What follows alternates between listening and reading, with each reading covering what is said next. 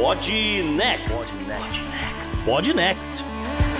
Fala galera, estamos aqui no especial de férias barra fim do ano dedicado a Brasil. A gente chegou com esse aqui em metade dos especiais que a gente programou. Então vocês já estão sentindo que tá bem variado e tenho certeza que vocês ainda vão surpreender muito com o que vem aí pela frente. Então se vocês não, não ouviram algum dos outros, que foi Natal, Ano Novo e tal, não tem dá problema. uma corrida lá, eles são atemporais, pode ouvir a hora que você quiser e fique atento que os mais dois assim vão sair e estão também, olha, vou te falar.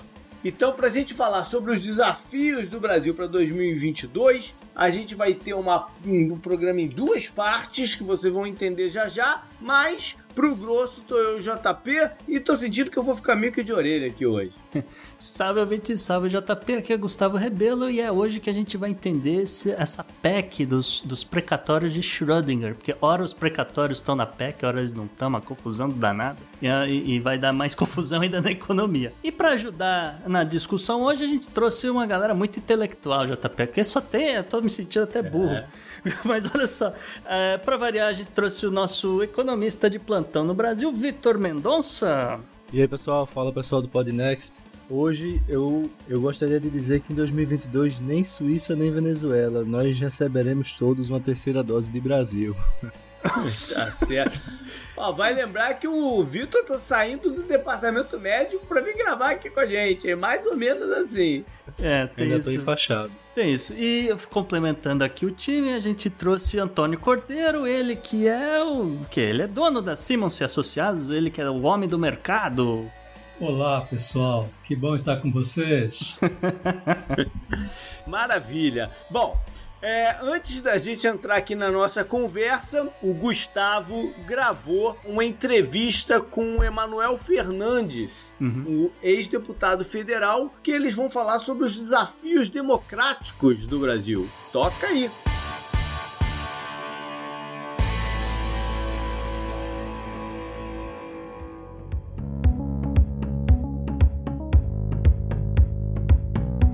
Fala galera, Lembrando que nas férias vamos municiar o confidencial, nossa comunidade no Sparkle, para colocar coisas que a gente bate o olho, sabe que não dá para esperar até o programa voltar né, ao seu formato regular. Então fique de olho lá. Você tem um mês né, para assinar o Sparkle e decidir se quer continuar ou não, dê uma chance lá pra gente, o que a gente sempre fala, né? Quem não deu, dê uma chance lá pra gente, veja que tipo de material que a gente coloca e é uma coisa sem compromisso, a qualquer momento durante um ano você pode também cancelar. Então, vamos lá, galera, esteja perto da gente nesse período de férias e bora lá, até a temporada 3.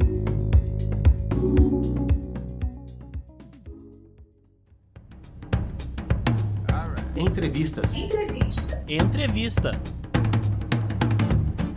E na entrevista desse especial de final de ano, eu converso hoje com Emanuel Fernandes. Emanuel, que foi é, deputado federal pelo PSDB, ele também foi prefeito de São José dos Campos. Hoje ele não está nem filiado ao PSDB e nem é político, nem é candidato a nada. Então ele está aqui mesmo para bater um papo sobre essa experiência dele, alguns pensamentos dele sobre esse assunto. Que a gente acha que é interessante nessa ideia de falar né, nesse programa sobre os desafios do Brasil. Então a gente vai falar um pouco sobre esse desafio político, esse desafio da democracia em 2022 e vamos usar uma parte da, da experiência aqui do Emanuel. Então seja bem-vindo ao Podnext, Emanuel Fernandes. Obrigado, Gustavo. Obrigado a todos os ouvintes do Podnext. Para mim é um grande prazer falar com o teu público aí.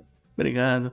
Então, é, é, também só fazer mais um disclaimer, lembrar as pessoas, não custa nada lembrar, né? O Podnext, ele não é afiliado a nenhum partido político, ele não recebe nenhum dinheiro de think tanks, ONGs ou grupos ligados a, é, sei lá, algum movimento político ou coisas assim. A gente é uma mídia completamente independente e a gente fala com quem é, né, está disposto a conversar com a gente. A gente já conversou com é, assessores do PT no passado, com outros políticos, hoje eu estou falando aí com alguém que foi ligado ao PSDB. Tá aberto o convite, né? Obviamente, a pessoas de outros partidos, desde que queiram falar com a gente, né? E, Emanuel, é, vou puxando já o, o assunto aqui para sua experiência com relação à questão do tempo que você era deputado federal, porque você anda colocando alguns vídeos no Facebook, aliás, foi um dos seus vídeos que caiu na minha mão, me chamou a atenção, que você fala sobre né, essa situação no, no, no Brasil e, de, e, o que pode ser feito para melhorar, etc.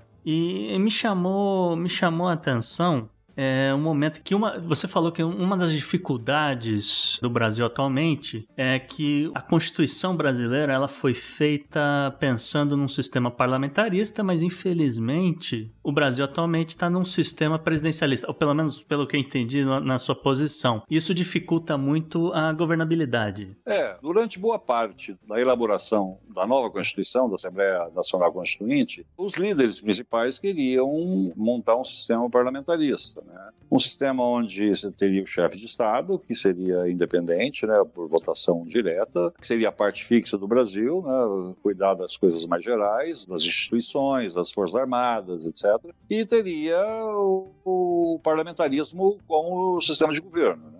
Aí toda a Constituição foi desenhada para isso, né? propiciar coalizão, propiciar eh, arranjos partidários, tal como o parlamentarismo é em, em boa parte da Europa. Acontece que ao final do, do, processo é, constituinte, né, algumas pessoas rebelaram e a maioria venceu, virou o presidencialismo. Então o que, que acontece na prática? Na, na Constituição deu-se muito poder ao parlamento né? visando ao, ao, parlamentarismo. E então hoje você tem um poder enorme que o presidente tem que estar e tem que formar maioria constantemente, porque senão ele pode ser tirado. E, normalmente, no parlamentarismo, faz governo de coalizão, né? você constrói maiorias. Né? E, no caso do Brasil, o, o, presidente ele constrói maiorias com uma coisa estranha que a gente chama de presidencialismo de coalizão. É uma coisa esdrúxula. Porque isso significa, para ter estabilidade no parlamento, que pode caçar o presidente por eh, motivos eh, muito simples, porque no parlamentarismo você caça o governo, né, o primeiro-ministro, por questões políticas. Né? E no presidencialismo, socialismo não deveria ser desse jeito. Então, é uma mistura das duas coisas e o presidente fica meio que refém do parlamento.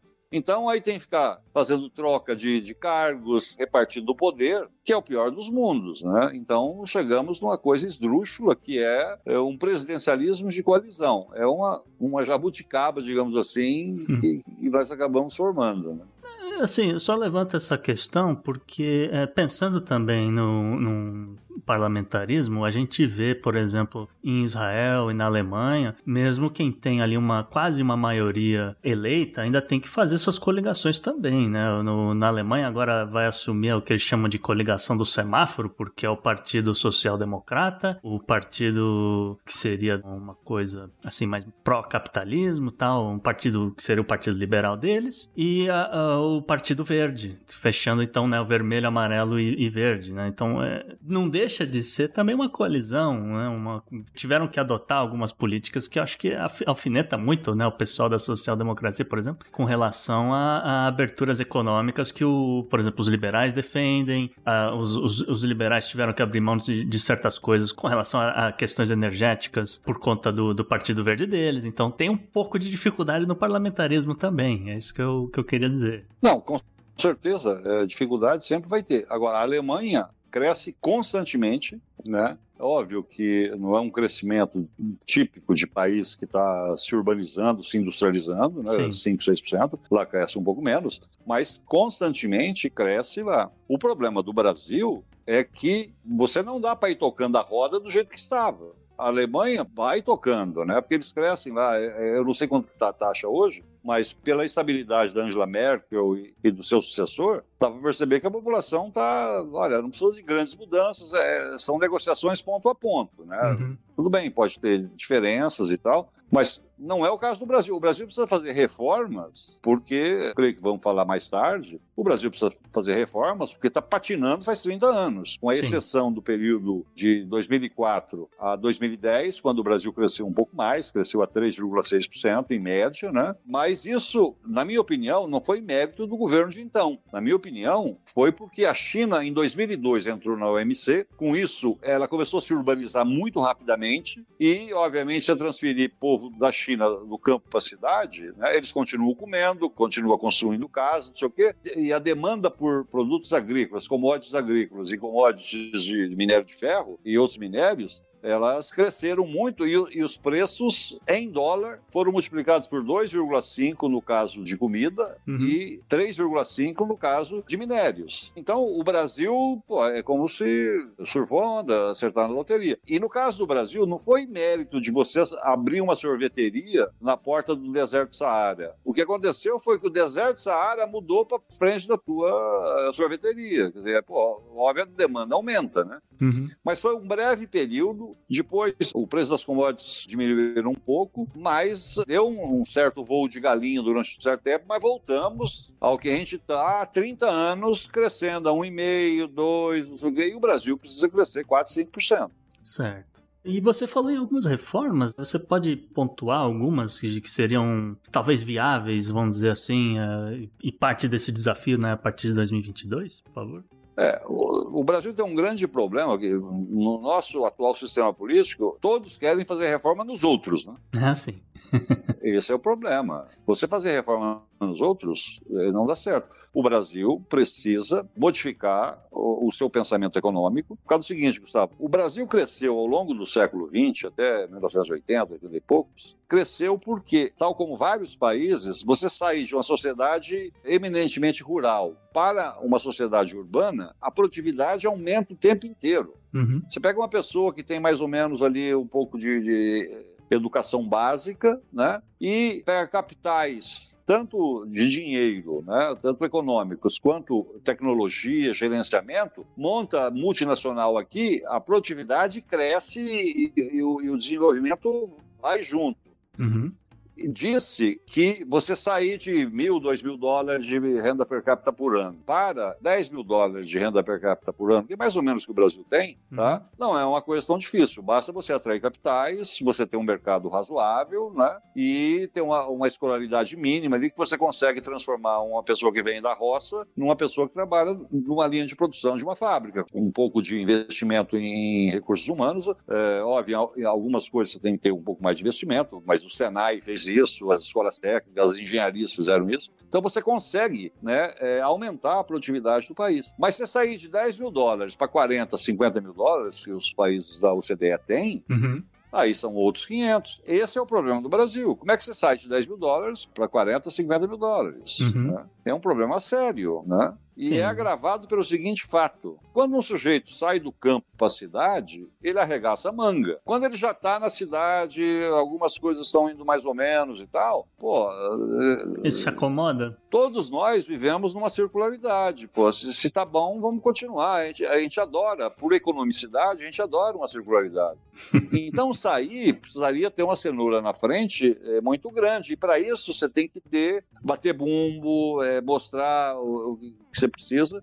E, no caso de nós brasileiros, né, é, a nossa formação cultural é meio de que pô, é, o salvador da pátria existe, vamos votar num bom candidato que o Brasil melhora. Na verdade, um país é feito pelos sonhos e pelo esforço de alcançar os sonhos de cada um dos brasileiros. Então, uhum. você precisa voltar ter um pouco de. Eu chamo de. Você precisa ter saudade do futuro. Tá. Hoje nós não temos muita saudade do futuro. Quando eu saí, eu, você deve saber, eu estudei no ITA, né? Uhum. E eu saí de uma cidadezinha muito pequena e eu queria fazer engenharia e a única escola de engenharia que eu queria fazer só podia ser o ITA, porque você morava lá, ganhava um dinheirinho, não sei o que, não sei o que. Eu tive que fazer um esforço tremendo para fazer isso. Né? Mas era assim, pô, ou vai ou vai. Hoje não, não existe mais isso. Eu, eu, não percebo assim uma vontade nacional querendo crescer, querendo melhorar tudo. Eu acho que falta líderes. No Brasil, falta um pouco, devido à nossa formação, de esperar o salvador da pátria, hum. falta um pouco de, pô, olha, do governo não sai nada. O governo o melhor para todo mundo seria o governo não, não atrapalhar muito. É, é, é, assim que eu penso. Certo. E você, você é um dos, dos apoiadores do chamado voto distrital, pelo que eu vi nos seus vídeos, né? Aham. Uhum que seria também trazer um pouco desse parlamentarismo de, vamos dizer, aumentar um pouco essa, essa ideia da representatividade. A partir do momento que você está morando num certo distrito, você vai buscar pessoas daquele distrito que vão te representar. Não vai ser só um político que você vai aparecer, sei lá, vai bater na porta da sua casa a cada quatro anos porque ele precisa se reeleger. É, qual é o problema hoje? E eu posso falar isso de cátedra. Eu disputei a eleição de prefeito uhum. e disputei a eleição de deputado. Na eleição de prefeito, eu pude perceber claramente, as pessoas escolhem entre quatro e cinco candidatos, elas escolhem claramente, elas prestam muita atenção, muita atenção. Para o parlamento, é como se fosse assim, não, vamos dar um voto nesse cara porque ele merece. Hum. Não, é, não é uma coisa assim da necessidade e tal. Por que, que isso acontece no Brasil? Porque não existe identidade, tal como o prefeito, entre o prefeito e o, e o cidadão, não existe no parlamento entre o parlamentar e o cidadão. Por quê? Se o cidadão pode colher voto aqui em São José, em outros lugares do estado, nos lugares do quê, você não, você não cria esse vínculo, porque você, você, não, você não tem o efeito de aprendizado. Aí, o que acontece na prática no Brasil? O, o, o sujeito é, é, candidato a deputado numa determinada região, ele percebe, como nós estamos em época de que precisa dar remédio amargo, né, e todo governo que entra tenta dar remédio amargo, ele, ele perde muito voto junto aos seus eleitores, aí então ele vai buscar voto em outros lugares do Estado, né, que é o, o distrito eleitoral uhum. nosso, é o, é o Estado. E no caso de São Paulo, você tem 70 é, deputados, né? então você tem, é, sei lá, 30 milhões de eleitores. Então o teu, teu, teu distrito eleitoral é muito grande. Então, tira aquele efeito de aprendizado. Não, se esse cara tá bom, continua. Se não tá bom, vai embora. O voto distrital ajuda a melhorar isso, mas ele é uma condição, na minha opinião, necessária, mas não é suficiente. Os partidos políticos no Brasil precisam ter mais clareza nas propostas. Ah, e agora a gente tá, tá alinhando aqui com coisas que já foram faladas no Podnext, que foi uma das coisas que a gente levantou, que é essa ideia de, olha, você foi eleito prometendo essa lista aqui que você, sei lá, colocou num site, né? Você é candidato, tem um site e, e, e, elaborou lá suas propostas. E aí você é eleito, você abandona aquelas propostas, dali um tempo muda de partido e acabou, não, não, não existe uma responsabilidade por parte desses deputados, né? É, porque você não é solidário. No parlamentarismo, se o governo que o deputado, da coligação que o deputado se elegeu, vai mal, o parlamentar cai. Uhum. Ele não se reelege. No presidencialismo de coalizão, como existe no Brasil, não tem nada a ver uma coisa com a outra. O único responsável é o presidente. É um regime A responsável. É por isso que precisa ter clareza dos partidos e fixar o deputado nos seus distritos. Porque tem hora que você, digamos, é mais coletivista, tem hora que você é mais é, individualista. Isso, é, isso é uma coisa natural. Nós, como pessoas, tem hora que a gente é mais pró-consumo. Do tipo Sim. assim, ah, pô, eu, eu, já economizei muito. Pô, deixa eu ir lá nesse restaurante é, com ou deixa eu comprar um carro melhor e tal. E tem hora que você é mais, assim, mais pró-investimento. Na vida social, na economia nacional, é a mesma coisa. Tem hora que as pessoas percebem que estão patinando, querem crescer mais, tem hora que, não, tá, a vida está muito dura, eu quero mais consumir, porra, eu quero fazer mais viagens, eu quero comer fora, quero comer um churrasco, sei lá. Uhum. Então, falta clareza para os partidos políticos. O que, que eles são pró, o que, que eles são contra. Porque, na verdade, o nosso sistema eleitoral, as nossas eh, campanhas e eleições viraram uma disputa para ver quem é o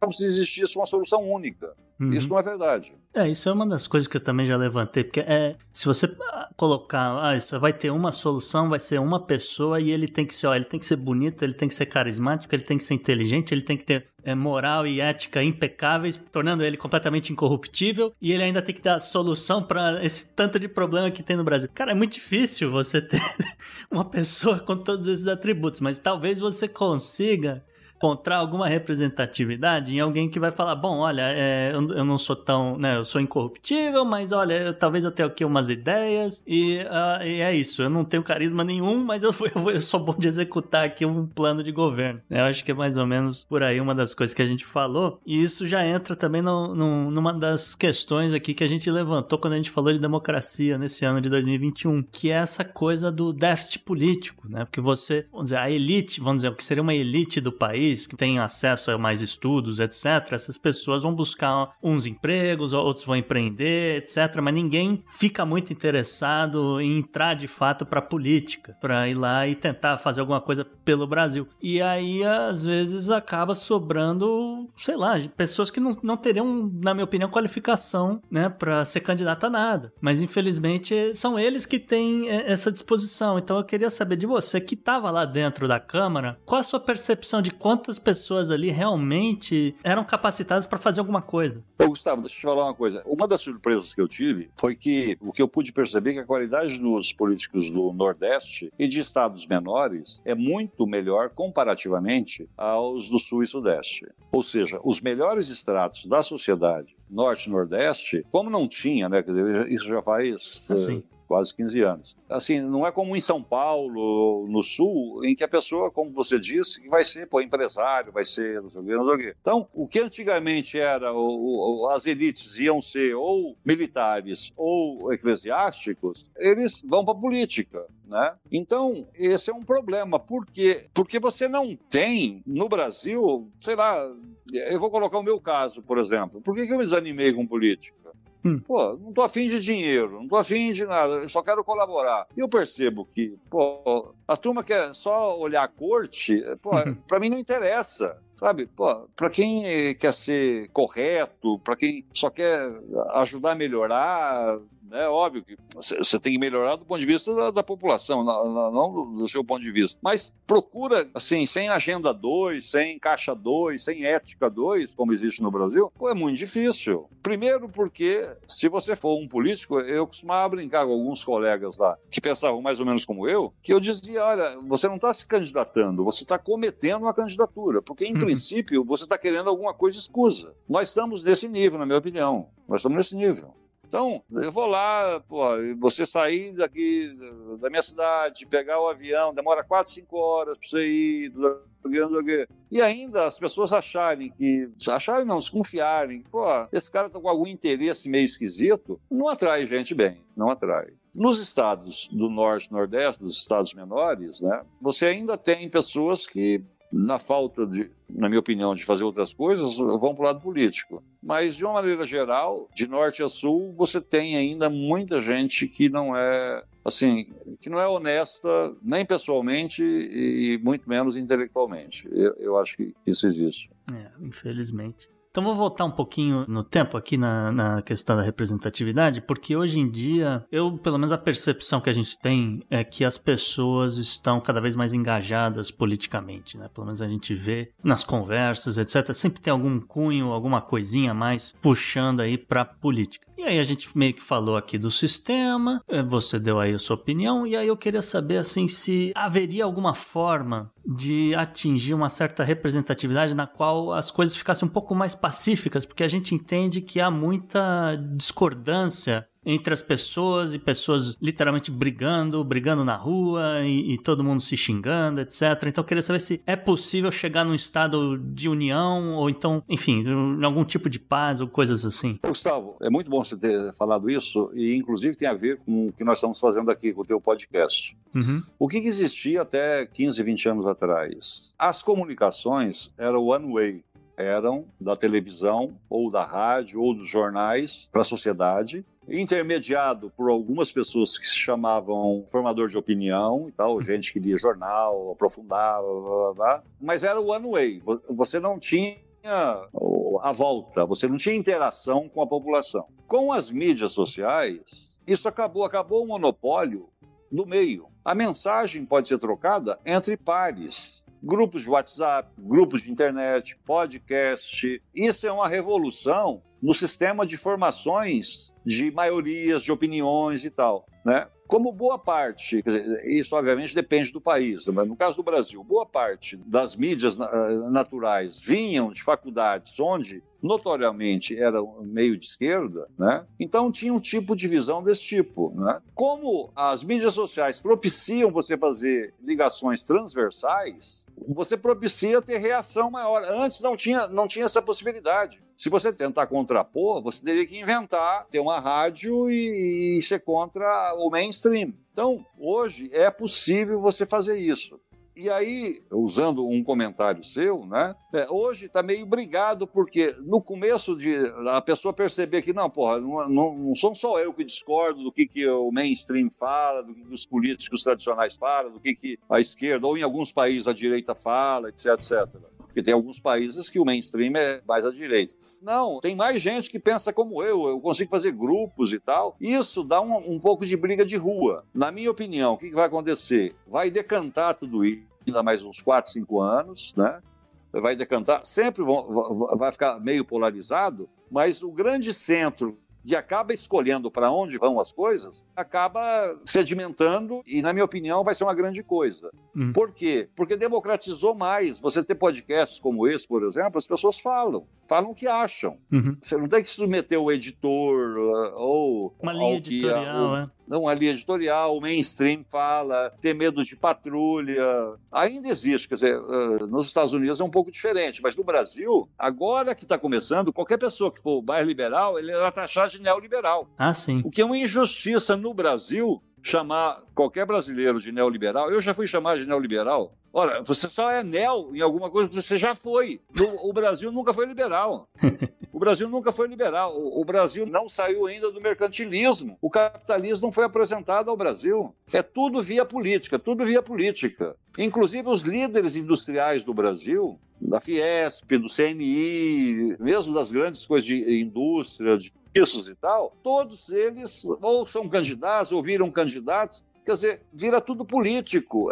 O que, que é? É conseguir, tal como as guildas conseguiam, né? os sindicatos, etc., é conseguir alguma coisa do governo, conseguir alguma exceção, algum privilégio. Né? Privilégio é, é uma lei que vem do, do rei. Então, nós não temos um capitalismo no Brasil, sabe? Nos setores mais embaixo, até que existem concorrências, mas nos setores mais acima, não existe. É tudo, olha, eu preciso ter deputado para defender meus interesses, não sei o quê. E, notadamente, esses interesses baixam a produtividade. Então, a princípio, uma das reformas que precisariam ser feitas no, com uma certa pressa nos próximos anos seria cortar um pouco esse protecionismo, você está dizendo assim, de, de algumas, alguns setores, pensando em, em, empresas grandes, esse tipo de coisa. É, é mais ou menos por aí? É, eu, eu, tenho uma opinião baseado em dados empíricos né? no que, que o Brasil o que, que o Brasil produz de melhor. Certamente tem é. os aviões aqui da, da Embraer e tal que voa em qualquer parte do mundo que você vai, uhum. você tem os aviões, você tem os nossos produtos é, da nossa indústria agropecuária e tal. Uhum. Mas onde nós somos os melhores do mundo, os melhores para o mundo, é a produção de jogadores de futebol.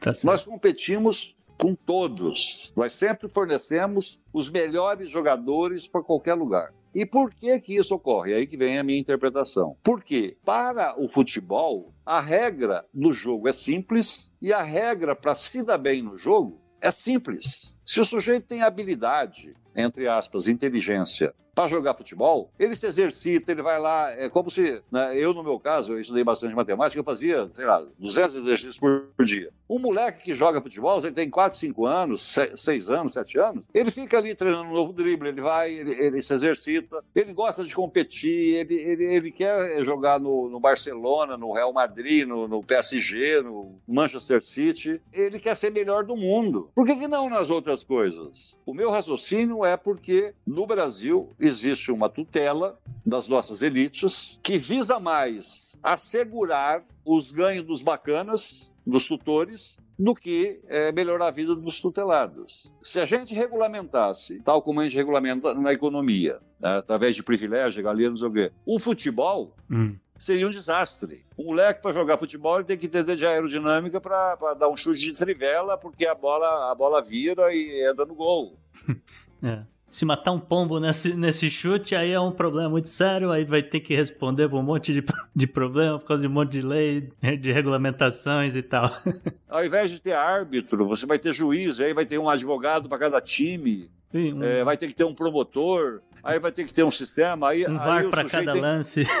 O, o sujeito tem que, fazer, tem que fazer uma escola para ser formado em jogador de futebol, tem que ter uma confederação ou a federação, o sindicato dos jogadores de futebol, só contrato coletivo de trabalho, haverá estabilidade do, do lateral direito, independentemente de, de como é que ele. Quer dizer, é, vê a ironia desse negócio. Por que, que no futebol nós somos os melhores produtores mundiais? A regra é simples e a regra para se dar bem no jogo é simples. E qual a habilidade que o jogador tem? Ele tem uma inteligência sinestésica, ele tem uma inteligência espacial, ele tem uma, uma inteligência interpessoal, ele não tem o QI. Se bem que o QI é uma coisa que, que os americanos inventaram para impedir a entrada de, de- de imigrantes aí no, no começo do século XX, de imigrantes do, do- do leste europeu. Ah. Acho que eh, judeus também eles não queriam que entrasse e tal. América Central. Mas eh, que- o QI acabou, quer dizer, acabou ajudando. Quer dizer, boa parte da indústria, nos Estados Unidos, depende de pessoas que têm, eh, têm eh, inteligência racional, inteligência matemática, inteligência lógica, né? Mas para um monte de coisa você não precisa disso. E nem todo mundo é bom nessas coisas. Sim. Só que falta o Brasil, assim, é liberar o cara que é empreendedor, o cara que quer ir. Por exemplo, por exemplo, vocês têm esse podcast, você vai batalhar, você vai para a rua, você vai, Sim. vai atrás. Você não está indo atrás da estabilidade, você está indo atrás da instabilidade. Tal como o jogador de futebol, ele não quer fazer contrato de, de- de- com um time por mais que dois, três anos, porque pô, ele acredita no seu potencial, ele quer ganhar mais, ele quer ir para frente. Porque ele conhece a regra, a, a regra do jogo e a regra para se dar bem no jogo. Hum. Eu acho que essa é a revolução que precisa ter no Brasil. Interessante. E por fim, Emanuel, tem mais algum desafio, alguma coisa que você sente assim que os candidatos, vamos dizer assim, que estão tão de olho aí na- nas eleições de 2022, que eles deveriam focar, ou deveria ser a prioridade deles? En- Enfim, deu, faça aí um, um arremate. Ô, Gustavo, o seguinte, obviamente que porra, bons governos, bons deputados e tal, você acaba melhorando ou deixando de prejudicar muito o Brasil. né? Mas o grande problema é que nós temos um problema cultural. É preciso tomar remédio amargo para melhorar, é preciso se desacomodar. E, como eu disse, o- as eleições parece que assim, é um- é uma espécie de vestibular para achar quem que é o salvador da pátria. Isso está errado. Primeiro porque você vota no presidente querendo mudar o Brasil, digamos. Você está olhando a floresta como um todo. E usando de novo a linguagem do futebol, você está jogando no ataque. Né? Não, vamos mudar, vamos lá, eu voto aqui. Só que, paralelamente, você vota na defesa, você vota na sua árvore, na sua região, nos seus interesses, no deputado. E você tem que fazer isso para defender um sujeito que é presidente, um ditador, ou, ou mesmo que foi eleito, chegar lá e falar: não, vocês aqui agora, vamos supor aqui, ó, não vai ter mais para aviões da Embraer, no nosso caso aqui em São José. Hum, Né? Vou fechar. Todos os países fazem, porra, aí vai matar, vai mandar 15 mil pessoas para a rua. Não, é, é preciso um deputado aqui que defenda isso, Uhum. sabe? Ou não, não vai ter mais dinheiro para o Nordeste, para o Sudão, para Sudene, para não sei o quê. Cada um procura defender. Nesse equilíbrio é que estão as coisas. Pois bem, uma vez votado,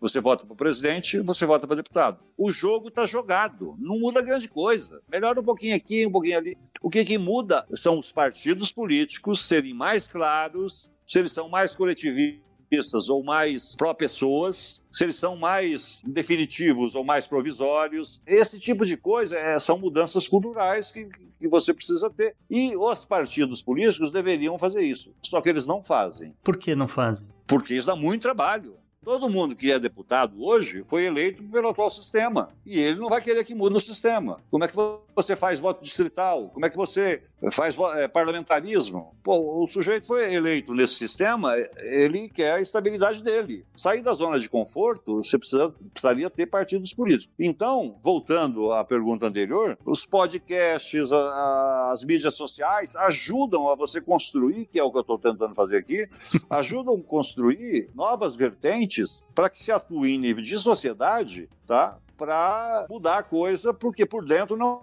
não muda. Perfeito. Muito obrigado, Emanuel. Muito obrigado pelo seu tempo. E é isso aí. Vamos ficar de olho. O Podnext vai estar de olho nas eleições de 2022. A gente vai trazer mais gente para falar aqui com nós. E vamos né, tocando o barco. E boa sorte para o Brasil. Up next.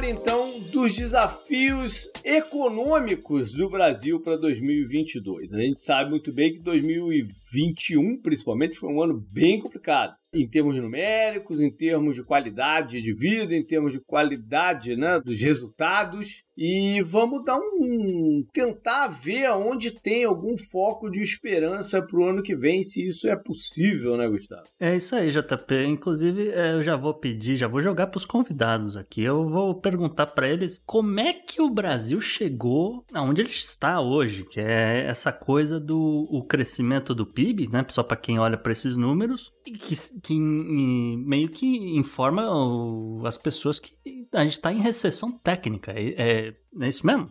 Na verdade, quando a gente compara a evolução brasileira no início da pandemia e no meio do ano passado, inclusive, a gente subiu um pouquinho mais rápido que o pessoal, mundo todo. Então, agora esse crescimentozinho de 4% e a projeção de talvez retração, uns falam até em 1% o ano que vem, tem a ver apenas com a base. Mas como a gente entrou nisso? Entrou nisso basicamente porque não se mexeu, como não tem sido feito no Brasil, nas grandes variáveis. Empobrecimento, é, um país que não está inserido no comércio internacional proporcionalmente, um país com risco político altíssimo, entre outras coisas, baixa produtividade. E então, quando você está, como diz o bêbado, né, andando descalço na rua num dia chuvoso, cair é só uma consequência. É, exatamente. E atrelado a isso, nós temos todos os desafios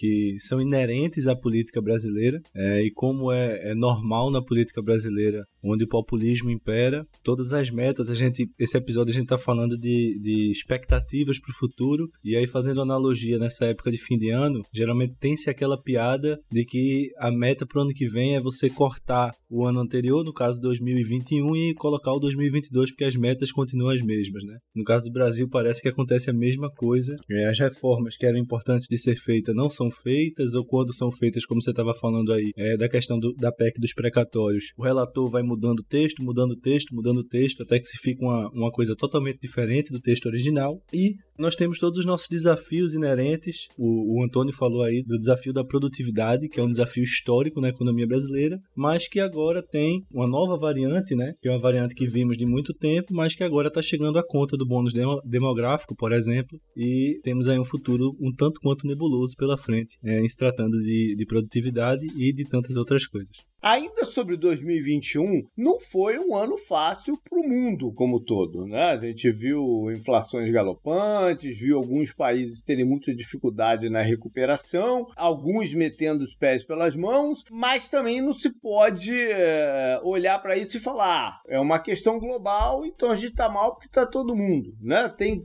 tem erros que são inerentes do, do, do que a gente faz, próprias consequências políticas, mas também consequências de ações econômicas mal empregadas. Isso que eu estou falando bate com a realidade ou eu estou sendo crítico demais ao pessoal que comanda a economia do Brasil? Veja, você está certo é, em partes. Realmente o ano de, de 2021 não foi um ano, um ano bom, mas ele, em comparação com 2020, foi um ano de recuperação. Foi um ano de, digamos, de pós-pandemia. Teve-se realmente uma pressão inflacionária, exatamente fruto do, do aumento do, do nível de atividade que todos os países experimentaram. Mas se a gente for comparar com o cenário para 2022, o ano de 2021 foi excelente, porque em 2021 a gente está tratando de liquidez alta, a gente está tratando de um cenário onde se está voltando de uma pandemia, onde se está aumentando a demanda. É, nos Estados Unidos, por exemplo, é, a demanda após a pandemia tem dados que mostram que foi 20% a mais do que os números anteriores à pandemia, isso em grande, em grande medida por conta do, do digamos, helicopter money que veio através do, dos auxílios é, é,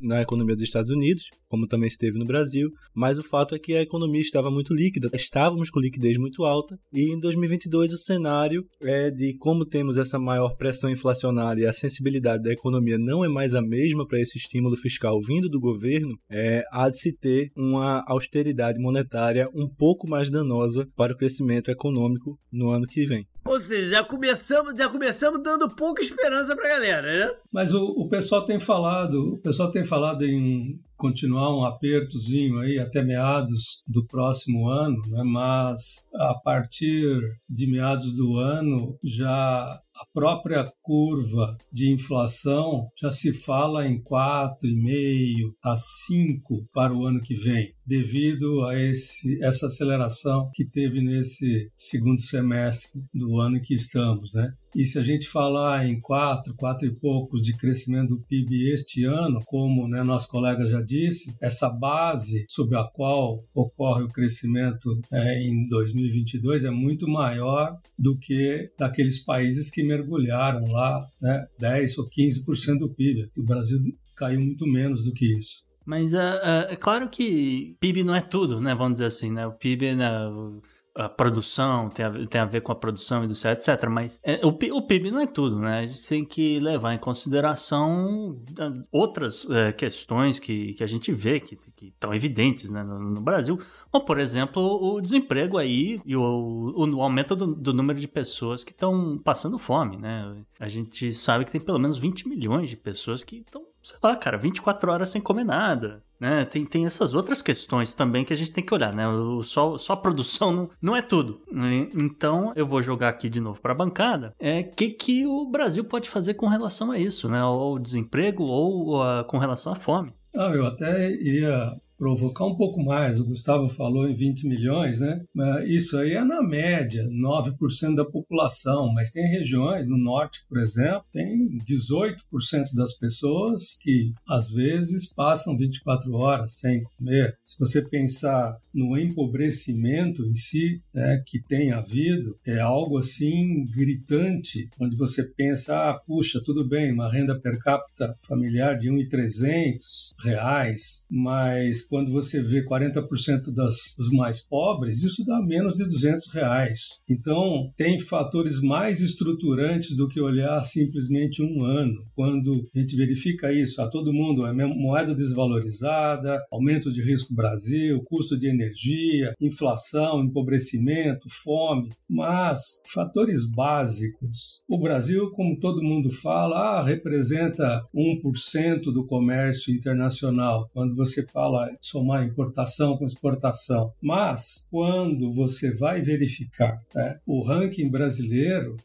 de fato, você vai ver que a gente está lá em vigésimo sexto, vigésimo sétimo, até o trigésimo em termos de importação, exportação, proporcionalmente à nossa economia. Ou seja, mesmo que o país fosse sete, ou oito, ou nove, ou dez na posição mundial em termos de produção, como disse Gustavo, né? na verdade, em termos de trade, em termos de inserção no mercado mundial, que eu considero que é sim uma das grandes possibilidades de crescimento que temos é isto, é inserirmos, abrirmos a economia de fato. Nós, não, nós temos um baixo fluxo de capital, nós temos um baixo fluxo de tecnologia e nós temos uma baixa inserção no mundo em geral. E isso causa que todas essas idiosincrasias internas, quando tem qualquer problema, você não tem um colchão né, que faz com que isso seja seja, digamos, amortecido. Né? Alguém fala alguma besteirinha, alguém faz alguma besteirinha e isso acaba tendo um efeito monstruoso, como foi esses últimos um ou dois anos em termos de risco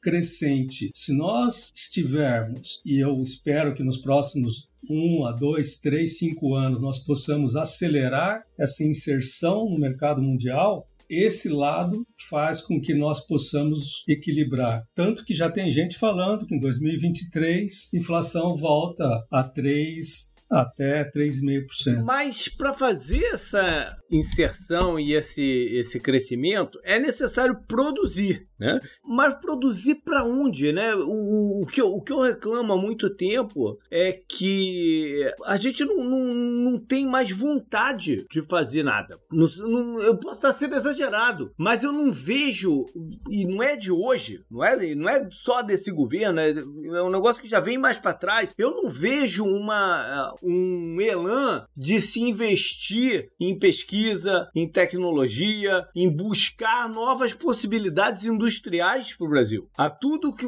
acho que se sentou muito no que estava gerando dinheiro que no agro ou, ou na parte de, de, de, óleo, enfim, no que estava gerando dinheiro, e falar, ah, para que que eu vou? Não é aquela velha coisa, se o, a comida tá caindo na minha boca, para que que eu vou sair e plantar? Né? Então, é, a parte industrial, eu tenho um background no setor de têxtil, de, de vestuário. Eu trabalhei no varejo e trabalhei na, na indústria do, do setor têxtil. E ano a ano, a gente via uma diminuição da produção industrial, de, de, de, de fornecedores nos mais variados segmentos. E hoje, basicamente, a, o, o ramo têxtil no Brasil está debilitadíssimo. Né? Mas isso é só um exemplo das vários segmentos que a indústria foi para o espaço. Que a gente acaba, a economia é sempre assim, a gente acaba falando de muitas coisas Sim. E, e tem dificuldade de focar no assunto só, mas... Bota vamos, ordem vamos, então, Vitor, bota Vamos ordem. por partes, é como, como Eduardo Estipador, né?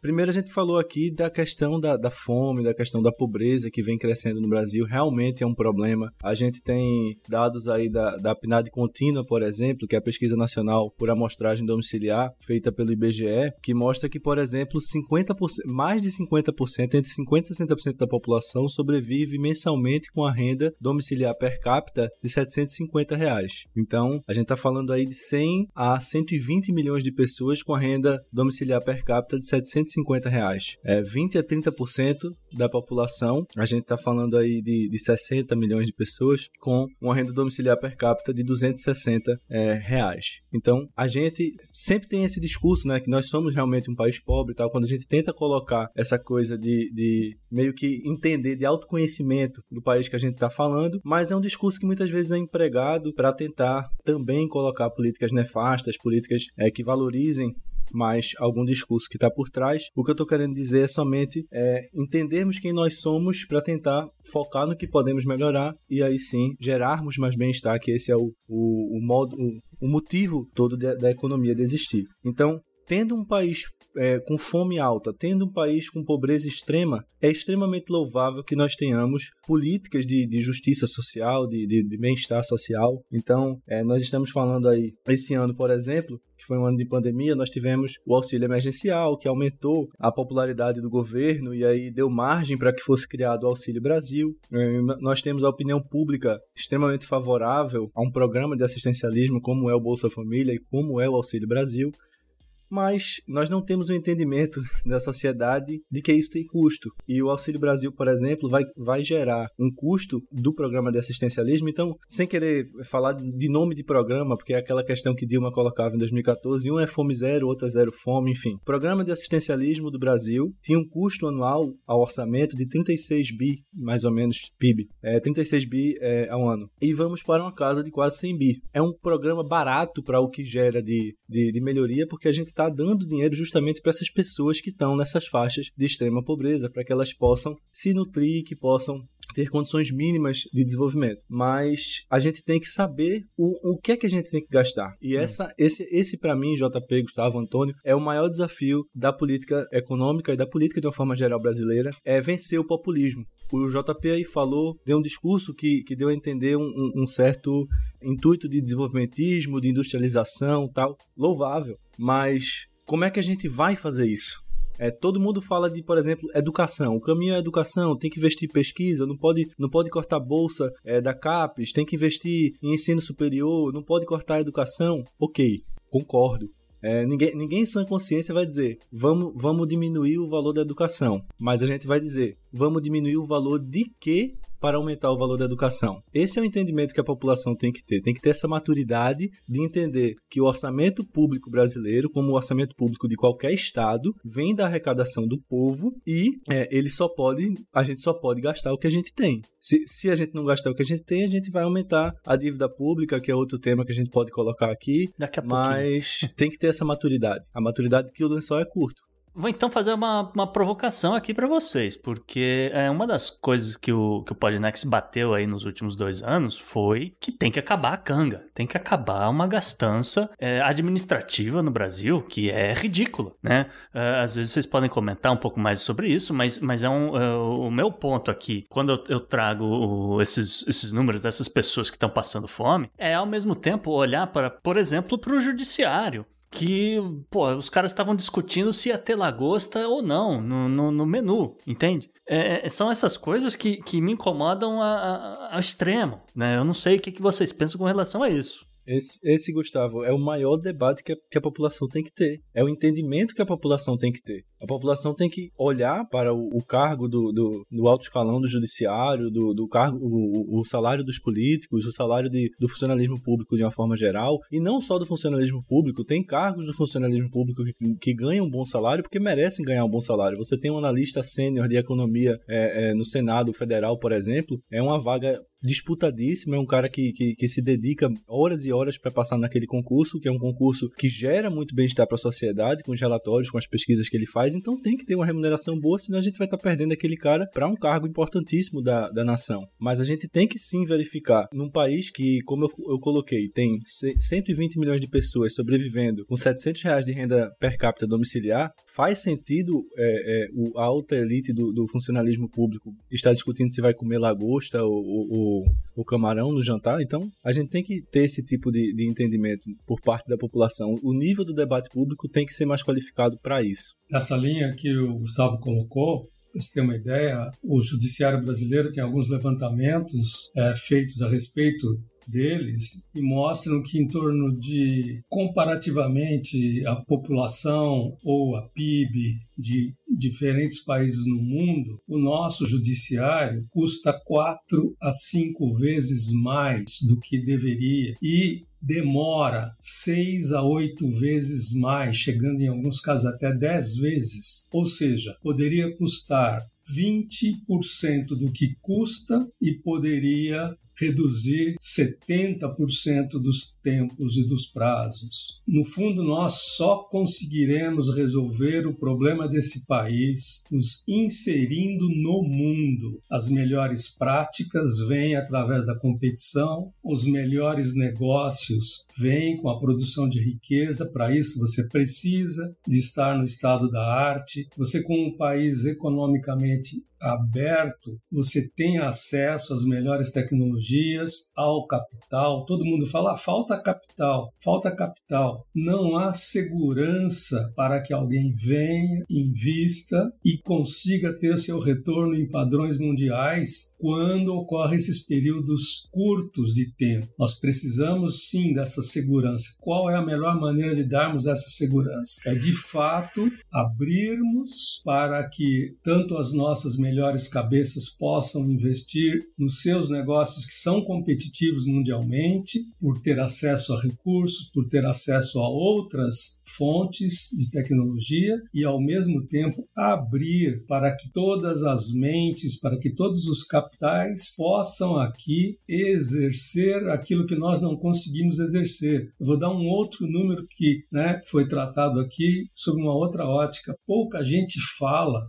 mas no Brasil, 50 a 52% da população mora em comunidades, mora em favelas. Esses números não aparecem, esses números não são divulgados. Quando nosso colega menciona, né, vamos olhar a PNAD, vamos olhar os dados, metade da população brasileira vive em favelas, sem saneamento, com condições inseguras e, para isso, a necessidade de investimentos maciços. Isso só nós conseguiremos trazendo recursos externos e dando aquilo que o mercado precisa: estabilidade política, uma economia nos trilhos e austeridade fiscal do governo. Imagine, por exemplo, as grandes capitais brasileiras, se nós conseguíssemos transformar 20 ou 30 ou 40% das áreas favelizadas, verticalizando e transformando o resto em parques. O que isso teria de emprego, o que isso teria de possibilidades financeiras, de estruturação de todas essas operações e o que isso traria de qualidade de vida para todos. E inclusive o problema de meio ambiente que todos falam em agricultura, mas o grande problema de meio ambiente do Brasil, ele é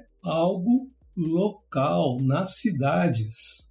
É, e fora, fora os gatos pingados de grileiros, etc., que é, já, já, eram criminosos antes também do que o, o, os próprios fazendeiros, etc. A gente já falou sobre esse assunto aqui no Podnext anteriormente. A maioria do, do agro entende a necessidade de ter uma política ambiental, né? É só realmente uma, uma exceção que continua com essa mentalidade medieval de, de expandir pasto, expandir isso, expandir aquilo. É, é é, uma minoria. E, e aí, como eu falei, uma, tem as madeireiras e tem os grileiros, é outra pegada. Mas eu quero voltar num ponto que o Cordeiro falou, eu vou puxar aqui com relação a uma coisa que a gente ouviu muito falar, pelo menos no ano de 2021, eu ouvi muito falar é, pelas redes sociais, né? Que o, o Brasil é um, um, nesse exato momento está muito barato, com, né, tem muito pouco investimento estrangeiro, mas o Brasil está muito barato, olha só, é, é, é, a moeda, isso e aquilo. E por que que não atrai investidor estrangeiro? Eu queria entender é, é essa questão, é do risco ou é da, da falta de segurança? O que, que exatamente está acontecendo? Foi exatamente o que o Antônio falou. É, é a rentabilidade, além da rentabilidade, é, é a segurança, é o, a mensagem que o Brasil passa para o mundo.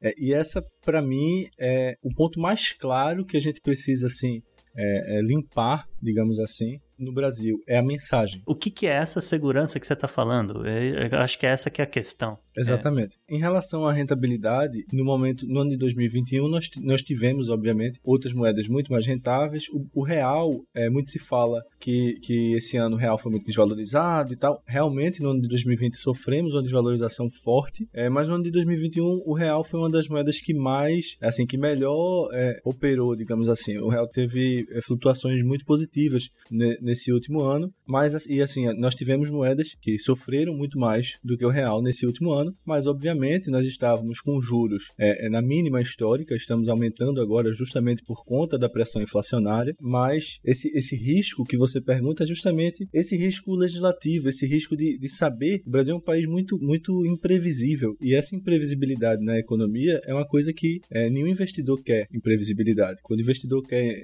você vai investir em um negócio, por exemplo, você quer ter uma previsão de quanto você pode faturar, de quanto vai ser o, o, o como vai ser o seu forecast, quais vão ser seus custos, enfim, para que você possa ter uma organização. No Brasil você não tem esse tipo de coisa. Da, do dia para a noite, é, é, a Câmara, o Senado passam propostas assim absurdas é, que mudam completamente o, o jogo de negócios no Brasil, o ambiente de negócios no Brasil, e é, é isso que precisa melhorar. Vem melhorando nos últimos anos, é, mas o que eu estou querendo dizer é justamente essa questão da mensagem. A mensagem é que muda esse ambiente de negócios. Quando é, essas coisas que a gente está falando, isso é o que mais me entristece. É, esse último governo, por exemplo, ele tinha algumas pessoas até bem intencionadas em certa medida que passavam esse tipo de mensagem, mas muitas vezes passavam esse tipo de mensagem com interesses ocultos ou com muita inabilidade na comunicação. Então, você tem Bolsonaro chegando na ONU e, e dando um discurso acerca de meio ambiente que qualquer pessoa acredita que ele está dando uma carta branca para aumentar a, a, a, o desmatamento, quando na realidade ele só estava divulgando é, é, dados históricos do desmatamento e querendo dizer não, o Brasil é um país que preserva. O Brasil é um país que tem boas relações com a natureza,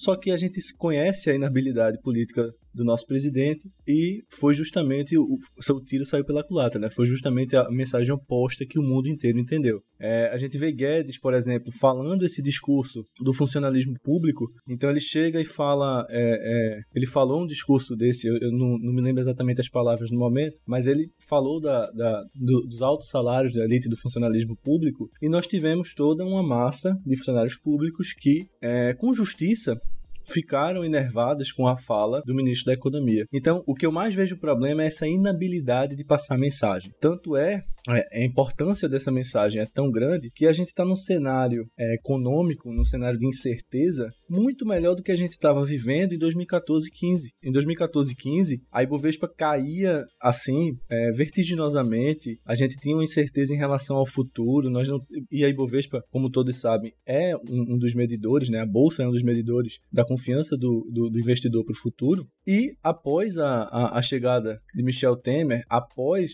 a, a aprovação da PEC 241, após a institucionalização do teto de gastos, nós passamos uma mensagem para o mundo de organização, de um Estado que o próximo gestor seria obrigado a passar reformas importantes, como a reforma da Previdência, como a reforma tributária, como a reforma administrativa. Então, essa mensagem de que quem está na gestão sabe o que está fazendo é, e sabe o que é preciso fazer para melhorar a, a, as coisas é muito importante. E é o que o, o Brasil precisa para que possa, realmente, como o Antônio falou, entrar nas cadeias globais de valor, trazer mais investimento externo e, e, e gerar mais valor a toda a população.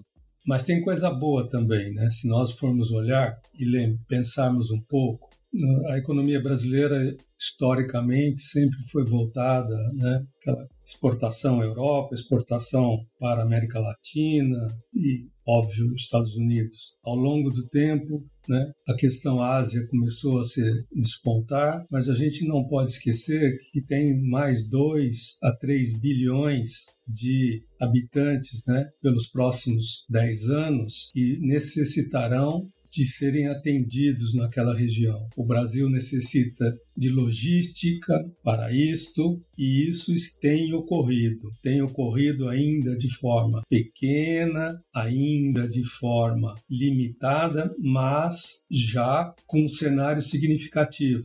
Nós estamos aí no limiar de né, novas redes de transporte marítimo com a privatização de portos, aeroportos, com as ferrovias, e isso vai fazer com que tão logo esse burburinho econômico, esse burburinho é, político se acalme, esse capital de longo prazo em infraestrutura, unindo a um outro fator de longo prazo, que é como o Gustavo também falou, e acho que o JP também, a questão de que a área plantada no Brasil, ela não é por desmatamento. A área plantada no Brasil tem sido uma grande mudança no mix. Onde tem pastagem, isso está entrando produção, produção de grãos. E o que está faltando mas já se tem isso acontecendo, é a interiorização do desenvolvimento, porque aí você começa a agregar, na linha de que o JP falou de industrialização, nós começamos a agregar um pouco de valor aos produtos, para poder atender todo esse lado asiático com produtos um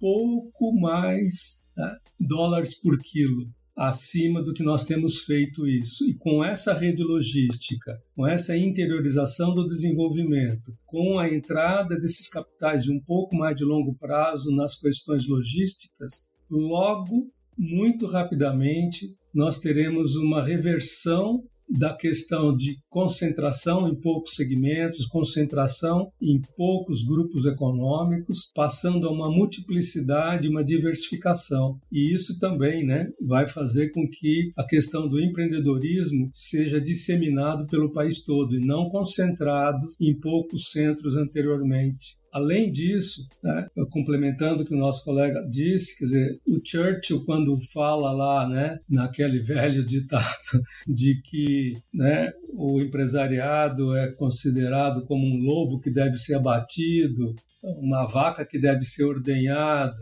e na verdade muitos a maioria esquece que é um cavalo que puxa a carroça essa imagem também tem que ser muito bem definida no Brasil, da mesma forma como o tamanho do governo, porque supostamente os cavalos têm sido massacrados ao longo do tempo. Nós tínhamos uma carga tributária do país que era em torno de 20, 25% do, PIB. Nós estamos com acima de 42 e ainda com déficit. Ou seja, enquanto não houver uma diminuição brutal, brutal do tamanho do Estado, mas tem que ser brutal, com de fato deixar com a iniciativa privada a maior parte das funções que o governo exerce, pois exerce mal, com baixa produtividade e com maus exemplos. Sim, tem, tem, e tem muita coisa positiva assim é, acontecendo, é, principalmente nessa, nesse quesito que eu falei de negócios de impacto, negócios de impacto social, hubs de inovação, é, grupos, movimentos que se juntam para discutir um Brasil melhor. Esse, esse tipo de coisa acontece e essas boas ideias precisam ser divulgadas. É, temos aí, por exemplo, a Fundação Brava, lá da, da Letícia Picoloto, que busca fortalecer iniciativa de impacto transformador para um Brasil mais inclusivo, competitivo, inovador, desenvolvido, busca fazer com que as pessoas elas se engajem na política, entrem na política, busca promover transformação e inovação no setor público, é, e aí junto dessa, dessa questão da inovação no setor público, da transformação digital, investimento é, social, negócio de, de, de, impacto, nós temos aí o Brasil Lab, né, com, com selo Por exemplo. Então, nós temos sim no Brasil pessoas muito boas, pessoas competentes, pessoas que querem fazer um, um Brasil diferente e a gente precisa divulgar esse tipo de coisa, a gente precisa envolver é, toda a população com esse tipo de coisa para que possa se é, vencer esses interesses escusos, esses interesses ocultos que lamentavelmente se perpetuam em nosso Congresso e também no Planalto, na política de uma forma geral.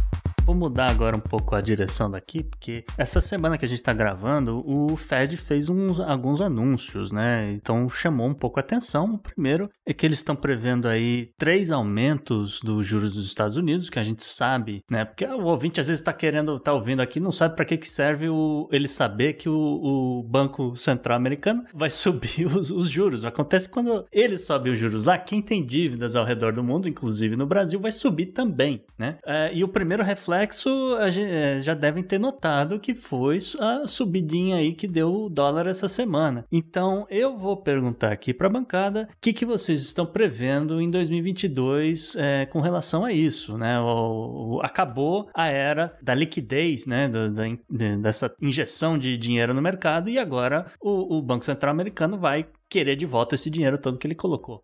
Exato, Gustavo. É o que, é o que eu comecei falando, né, do, do tapering. O, o, termo tapering é justamente, ele é usado em esportes, ele também é usado na economia, é justamente essa, essa diminuição, né, dessa essa baixa de, de frequência. É, e no caso dos juros, é, a economia americana estava com os juros, a taxa de juros a 0%, tá, estava com a liquidez muito alta, estava comprando de um tudo. Então nós, nós tivemos aí aquele dado que eu coloquei é, de que a economia americana deu esse helicopter money, né, para todos os, os americanos que eles pudessem, depois da pandemia, aumentar a demanda em 20% aos níveis pré-pandemia. E tudo isso tem custo. Como eu falei, e como Milton Friedman falou há muitos anos atrás, não existe almoço grátis. There's no free lunch. Então, esse dinheiro que os Estados Unidos, o governo americano, perdão, deu aos cidadãos, teve sim um custo, é, aumentou a dívida pública e o Fed recomprou essa dívida pública porque justamente ele estava comprando tudo. Só que nós temos uma pressão inflacionária para 2022 que o Fed está tendo que rever isso e esse é o momento do tapering, esse é o momento de opa, vamos pensar em colocar o pé no freio aqui e é justamente essa expectativa que o Gustavo falou. Temos uma expectativa aí de que no terceiro quadrimestre do ano que vem Segundo a maioria dos economistas, o Fed deu o primeiro aumento e a expectativa é que ocorra dois ou três aumentos no ano que vem e três ou quatro, quatro ou cinco em 2023 e aí a, a taxa de juros americana vai subir aí e chegar próximo de 2% no futuro próximo. Você sabe um, uma coisa que é, você está falando aí do, do, do, do, freelance, de colocar dinheiro na mão das pessoas e, e, como isso tem um custo, mas isso salvou, salvou o país, cara. É, ele, ele não está falando isso como crítica, JP. Acho Eu sei, ele... mas isso, não, mais ou menos, porque tem um custo, eles estão querendo pegar de volta. Foi essa, foi, foi essa, foi isso que ele falou. Mas isso salvou o país, porque senão o, a parte privada teria ido para o espaço. Foi isso que segurou o consumo aqui. As, as empresas não teriam sobrevivido sem esses auxílios. Porque tanto na parte, tanto na parte de, de, de, entrada direta de dinheiro, via os PPPs e tudo mais, como na indireta, dinheiro na mão das pessoas que consumiram. É, a Broadway não tinha dinheiro para operar. Vai, vai, Exatamente. Vai, vai por segmento que você descobre.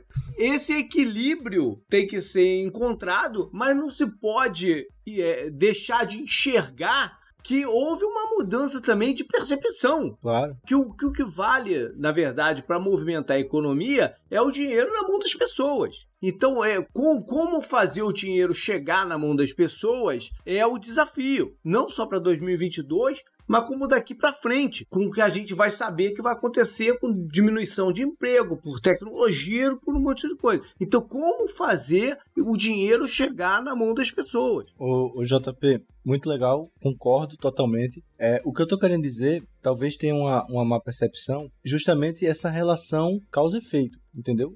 É, as pessoas elas precisam entender para toda causa há uma consequência, para toda ação há uma consequência. De maneira alguma o gasto público é ruim. O gasto público é necessário. É, existe parte da ortodoxia que, é, que atua meio que como a heterodoxia, falando não, gasto público ruim, não, aumentou gasto ruim, ou dívida pública ruim. Nas aulas básicas de macroeconomia nós aprendemos que a dívida pública é um instrumento da política fiscal. Então, se nós temos período, períodos onde a arrecadação é muito baixa, onde precisa se manter o nível é, é, é, fiscal, de gasto fiscal alto, nós podemos sim recorrer à dívida pública. É, é que nem uma casa. Uma casa você precisa comprar seus suprimentos, você pode sim recorrer ao cartão de crédito, vai pagar os juros lá depois, beleza, mas precisa manter a, a, a economia girando. O problema é que não se entende essa relação. É, no Brasil, parece ser mais difícil ainda de, de ter esse entendimento. Sim, é, é mais difícil. E sabe por que uma das razões que é mais difícil?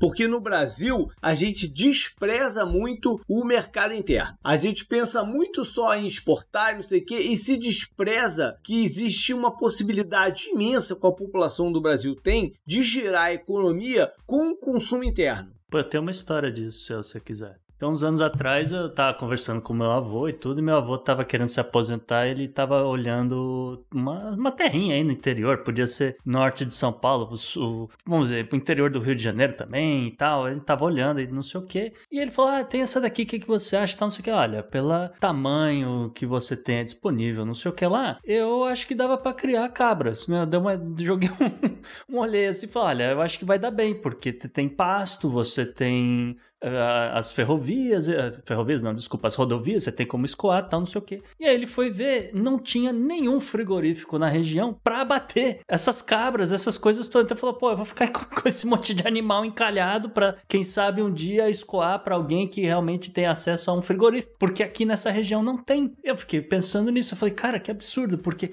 eu aqui no, no norte da Flórida, eu, pô, tô um pouco mais isolado que o JP e uma parte da população do estado, mas eu vou aqui no USDA do outro lado da rua, né? Eu, eu não crio animais, mas se eu, se eu, quisesse, eu poderia ir aqui do outro lado da rua no USDA e eles fazem o serviço e eles só cobram o, o peso da, da, da, carcaça, entendeu? Que é o mesmo gasto que você teria se levasse num, num frigorífico, sabe? Eles entregam para você tudo já embalado a vácuo, etc. Você só, só precisa ter o, o, o, trabalho de distribuir e vender para o consumidor final. Então eu, eu olho essas coisas e eu olho para o Brasil nesse sentido e você fala, cara, imagina o quanto que o mercado interno perde simplesmente porque não tem a porcaria de um frigorífico ou um programa para ajudar um fazendeiro desse, cara. É, não, não, não, não se valoriza, não, não se tem um. Ah.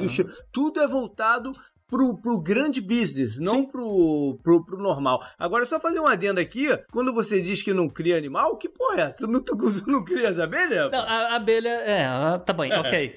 São as abelhas, desculpa, gente. Ai, você, você, entendeu o que eu quis dizer? Eu não crio animal de corte. É isso... ok, você venceu. um, Cordeiro, tem algum comentário com relação ao Fed? Eu tenho sim. Só relembrando que o Brasil durante muito tempo, com todas as inflações do mundo, com câmbio, com governo e coisas do tipo, foi um país, em alguns momentos, em que a rentabilidade das operações das multinacionais aqui eram extremamente superiores ao que conseguiam no resto do mundo, justamente devido a esse mercado que né, o JP mencionou. E, e nós temos sim condições de ampliar bastante esse mercado, justamente através de vamos fazer um, um, um, comparativo aqui. Nós temos que, na verdade, fazer um New Deal do Roosevelt, mas um New Deal privado no Brasil. Nós temos sim que fazer um grande período de investimentos em infraestrutura. Nós temos um país que 80, 70% da população não tem esgoto. Esse é um mercado para infraestrutura de longo prazo que tem capitais em todo local do mundo, que seja com mais ou menos liquidez devido né, ao tapering ou é, devido a crescimentos ou questões políticas, existe um mercado latente sendo a ser atendido. Você mencionou a questão né, do exemplo aí do frigorífico, exatamente o que eu disse. A rede logística do Brasil vai passar por uma mudança monstruosa nesses próximos anos. Toda a parte, por exemplo, de armazenagem, né, agora com novas estradas, novas rodovias, navegações por portos, isso sim, essas taxas de crescimento fazem com que os negócios possam se alavancar em longo prazo. Então, essas variações de liquidez de um ou dois anos, elas podem ser diluídas ao longo do tempo. Então, eu acredito muito nessa questão de o Brasil tornar-se um país inserido no mundo com pesquisa e desenvolvimento sendo alavancada, tanto por capitais privados quanto né, de governo. Os capitais privados estão investindo sim, nós já temos uma série de unicórnios aí que não dá nem para se comparar com né, o, o, mercado em geral no mundo, mas nos últimos dois, três anos isso tem avançado, porque onde existe uma grande quantidade de ineficiência, onde existe uma grande quantidade de baixa produtividade, dizer, isso está pronto para ser colocado. A questão é que as amarras legais, esse imbróglio jurídico que nós temos, eu hoje ouvi uma pessoa dizendo que para fazer uma ata de uma companhia que foi comprada aqui no Brasil, que tem 70, 82 pessoas no conselho, porque era um conselho grande que envolvia inclusive uma antiga estatal. Vocês imaginam o que é fazer 82 reconhecimentos de firma para poder registrar uma ata de uma empresa? é algo assim fora do comum. Eu tenho uma pequena empresa que está operando desde 1966. Né? Se eu fizer as contas regularmente, nós pagamos, considerando todo tipo de impostos, inclusive as taxas e o que incide sobre a folha, pasmem, isso dá mais de 50% do faturamento. A quantidade de impostos chega a ser uma lista de centenas quando se coloca todas as taxas. Então, é esta quebra deste dizer, ranço que vem ainda lá de né, capitanias hereditárias e que tais que nós precisamos. E a única maneira de fazer isso é competição. Antônio, como você, para a gente ter uma ideia, como você compara a taxa, a, a carga tributária do Brasil com a carga tributária, por exemplo, da Califórnia? é algo difícil de você fazer porque nós temos que comparar a entrada e saída do recurso. Uma coisa é alguém chegar e dizer: olha, tá aqui, eu estou cobrando 50% de impostos e estou devolvendo para a sociedade 40%, como é feito na Escandinávia, por exemplo. Né? A outra coisa é você dizer: olha, eu estou cobrando 42% e estou, além dos 42%, ainda gastando mais 8 ou 10 de déficit. Essa é a grande questão. E eu ia perguntar é, também para o Cordeiro, é nessa, nessa lógica de tributação também, como é que você enxerga é, a inadimplência no Brasil? Porque tem muita gente que, de repente, ganhou várias isenções durante esse governo. E, e o governo alega que não tem dinheiro, né, portanto que tem déficit, E, e de repente você olha para a soma desse, desse, tanto de, de inadimplência e, e, olha e fala: caramba, por que, que não pagaram esse negócio então? Eu acho que a gente tem que olhar isso sob dois aspectos, Gustavo. O primeiro em regime de caixa e outro em regime de competência. Né? Em regime de caixa, de fato, como você disse, falta o, o caixa. Acontece que tem um. Ah, vou dar um exemplo prático meu, para não dizer falar de outros. Tem uma causa de um cliente que não pagou em 2007 e que nós executamos, fomos para a justiça em 2009 para tentar receber né, o trabalho executado, a qual nós pagamos impostos, funcionários, todas as. Enfim, pagamos 2007. Em 2009, antes que prescrevesse, nós tivemos que ir atrás dos direitos. O judiciário demorou de 2009 até 2018 para resolver a questão, para resolver a questão, ou seja, nós ganhamos tudo todo, cada um dos centavos na decisão judicial, em todas as instâncias possíveis e imagináveis.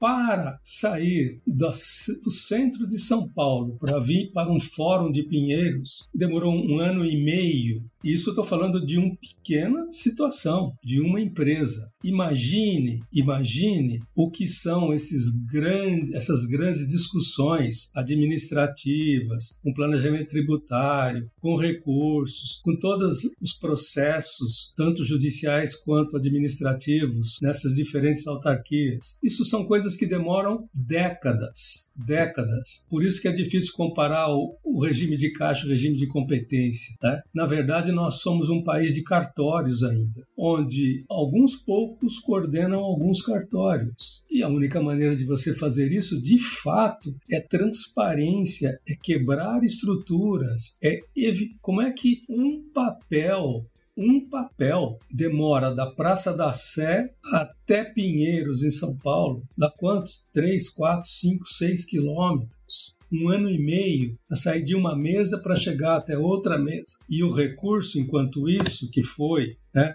recebido, ficou depositado numa conta lá sem poder ninguém ter acesso a ele. Então, olhando o país nessa ótica, como você disse, nós arrecadamos mal, existe sempre aquela questão ainda das capitanias hereditárias, né? de que nós vendemos facilidades combinando com alguém que criou a dificuldade. Então, é um país que, enquanto não diminuirmos a presença do Estado na economia, vocês imaginem que há muito pouco tempo atrás, a comunicação, a telecomunicação no Brasil, para se comprar um telefone, demorava dois anos e meio a três anos numa fila de espera. Depois da privatização, eles te dão prêmios para que você vá lá e compre um telefone. Sim, mas você está e... falando de coisas diferentes também. É. Né? Porque o, o, essa questão do, do, do cartório, do tudo, que, é, que é absurda, uhum. né? É totalmente absurda. e, ligada ao, é... e ligada a essa cúpula do judiciário que a gente está falando é, aqui da Câmara.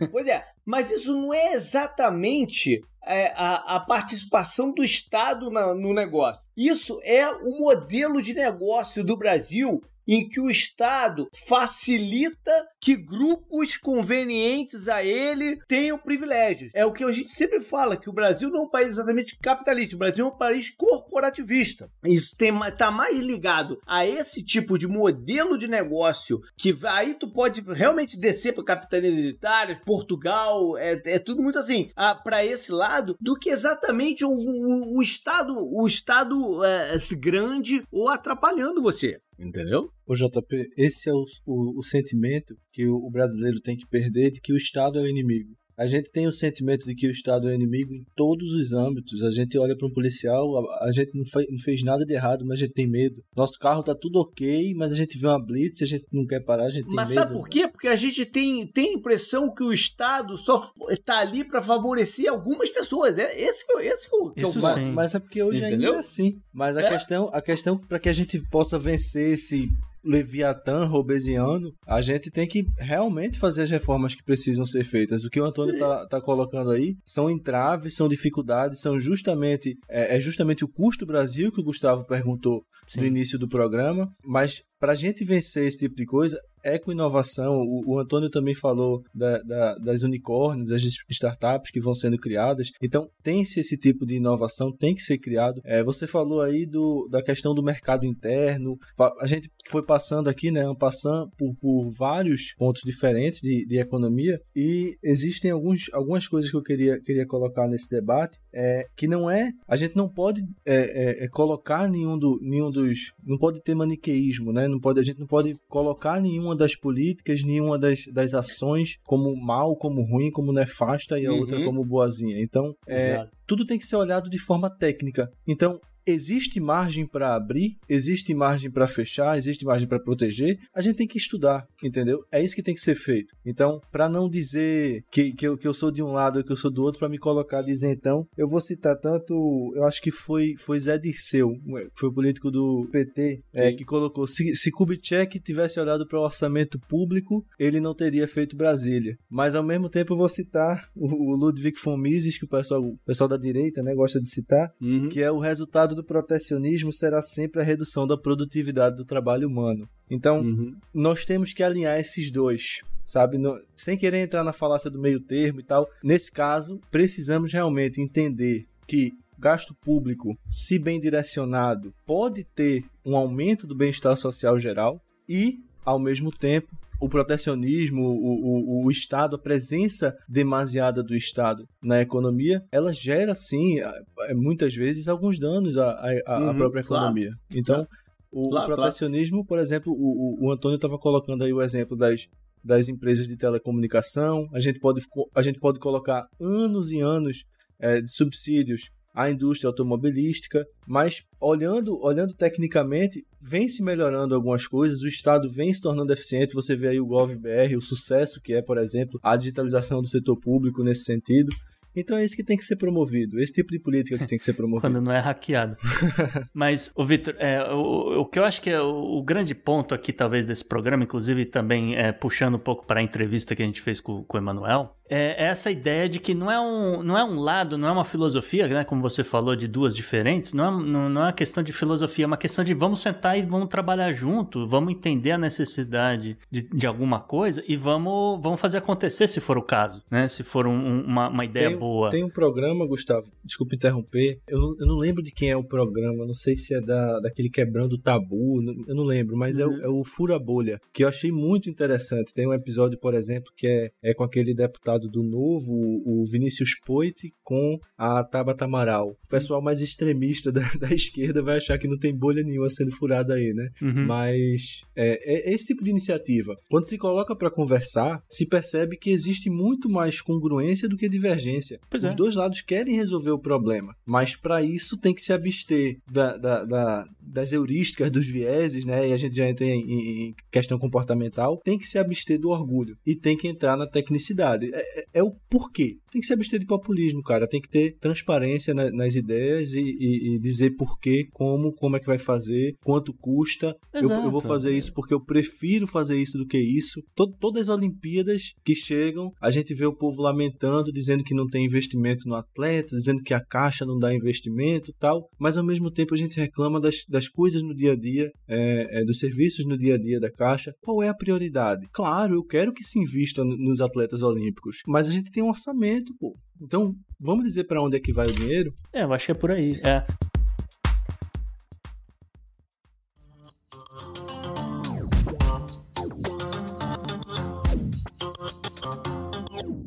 gente está chegando ao fim. Como esse é um, um, programa sobre desafio de 2022, eu queria terminar num tom um pouco mais de otimista. Então, quero pedir aos nossos convidados que uh, mencionem um, um, item, um evento, uma notícia, um qualquer coisa, né, que pode acontecer em 2022 para nos dar esse ânimo. Quer começar com você, Cordeiro? Sim, a notícia seria vamos abrir os portos, tanto físicos quanto mentais, de tal maneira que um garoto no meio da Amazônia, vivendo numa palafita, possa vir a usar um 5G para poder se conectar com o mundo, se educar em termos sociais, econômicos e tornar-se um cidadão global. Maravilha. E você, Vitor? Maravilha. A gente, só, a gente só foca no lado negativo, né? Mas eu, eu, eu vim passando aí por algumas notícias positivas. Uhum, eu falei aí da, da Fundação Brava, da inovação. Eu trabalho numa empresa do Porto Digital, que é um, é um, um ecossistema de inovação de empresas de startup. Bacana. Então, nós temos muitas coisas positivas, nós temos muitas notícias positivas. Em 2022, nós vamos ter aí uma, a questão do, dos semicondutores. A indústria automobilística vai, vai voltar com tudo no ano que vem. Mas o ponto positivo é que a gente está tendo essa discussão. Eu acho que é. o ponto positivo é que as pessoas estão passando a ter a, essas discussões. Existem, como eu falei, iniciativas, é, é, programas, Fura Bolha, Movimento Fundação Brava, Movimento Acredito, enfim, diversas iniciativas que visam tornar o debate público mais qualificado, que visam trazer essa informação à, à casa de todas as pessoas e é só assim que a gente vai é, sair no longo prazo. E claro, todas essas iniciativas também que o Antônio falou, rede ferroviária, a gente vai colocar aí 42 quilômetros, né, se eu não me engano, de rede ferroviária no novo marco das ferrovias, trazendo investimento privado, 42 quilômetros não, 42 requerimentos é, de, opera de operação que vão trazer 7,8 mil quilômetros, se eu não me engano.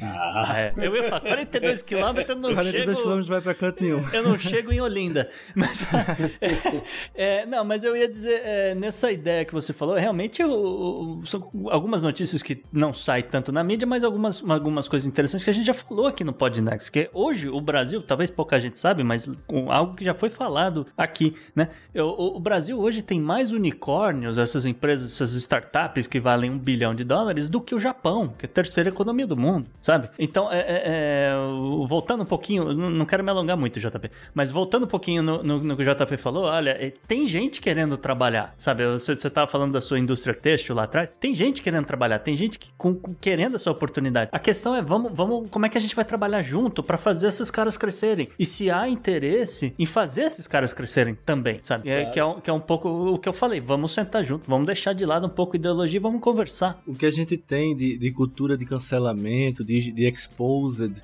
na, nas redes sociais, mais no mundo artístico, no mundo social hoje em dia, a gente já, já tem é, e vem melhorando mecanismos de fiscalização, de, de investigação, é, de transparência no setor público e trazendo esse debate à mesa, à casa do, do, dos cidadãos, o que, o que mais vai ter é esse tipo de coisa. O, o político ele tem que estar tá ali na rédea, porque senão o cidadão vai estar tá vendo que vai estar tá acontecendo na gestão dele, no mandato dele. Mecanismos nós já temos, nós só precisamos melhorar é, a informação, trazer essa, essa, essa informação. Muita gente não sabe que pode checar o portal da transparência da sua cidade, ver quanto é que está sendo gastado, uhum. ver as licitações que estão sendo feitas. Então, esse tipo de iniciativa, esse tipo de debate vai trazer esse tipo de ação e vai, vai sim, tenho certeza que, que vai melhorar o nosso país. É isso. Beleza. Bom, foi isso então, galera, o programa. Espero que a gente tenha ajudado a aumentar um pouco o clima de otimismo que é, é necessário, porque para crescer também precisa ser otimista. Né? Só pensa nos problemas, só pensa no, no, no, que tá ruim, a gente não sai muito do lugar. Então vamos ver se 2022 a gente consegue ter um ano melhor que 2021. Esse então foi o terceiro especial de fim de ano a gente tem mais dois que eu prometo para vocês que estão também muito bacanas, muito muito envolventes com assuntos uh, uh, globais e, e, e, de muita relevância. Então esteja aqui com a gente, segurando esse tempo até o programa normal voltar. Enquanto isso, mande suas, seu feedback, suas sugestões, suas críticas, o que quiser. Pode ser por e-mail, para o contato arroba opodnex.com. Pode ser também via as redes sociais. Se quiser falar comigo direto no Twitter, o meu JP underline Miguel, mas também tem outro. Tem o Gustavo no arroba Gu underline Rebel. Lembrando que você também comunica com o Podnext Podnext, tanto no Twitter quanto no Instagram, no arroba o Podnext. E temos também o Vitor. É, meu, meu Instagram, meu Twitter, tudo é Victor V Mendonca. É, quem quiser interagir comigo lá, pode ficar à vontade. Lembrando que isentão para mim hoje em dia é elogio, tá? E olha só, eu gosto muito do Mendonca. Ah, gosto sim. muito do Mendonca. Tem, tem, tem que falar, né? É, e, eu, e, o Cordeiro, eu não sei se ele tem algum jabá, alguma mensagem final. Mas fica à vontade. Só um Twitter aí, Sasuke, S-A-S-C Cordeiro. Beleza. Maravilha, galera. Obrigado para vocês e a gente se vê por aí. Até mais. Valeu, grande abraço. Valeu. Abraço.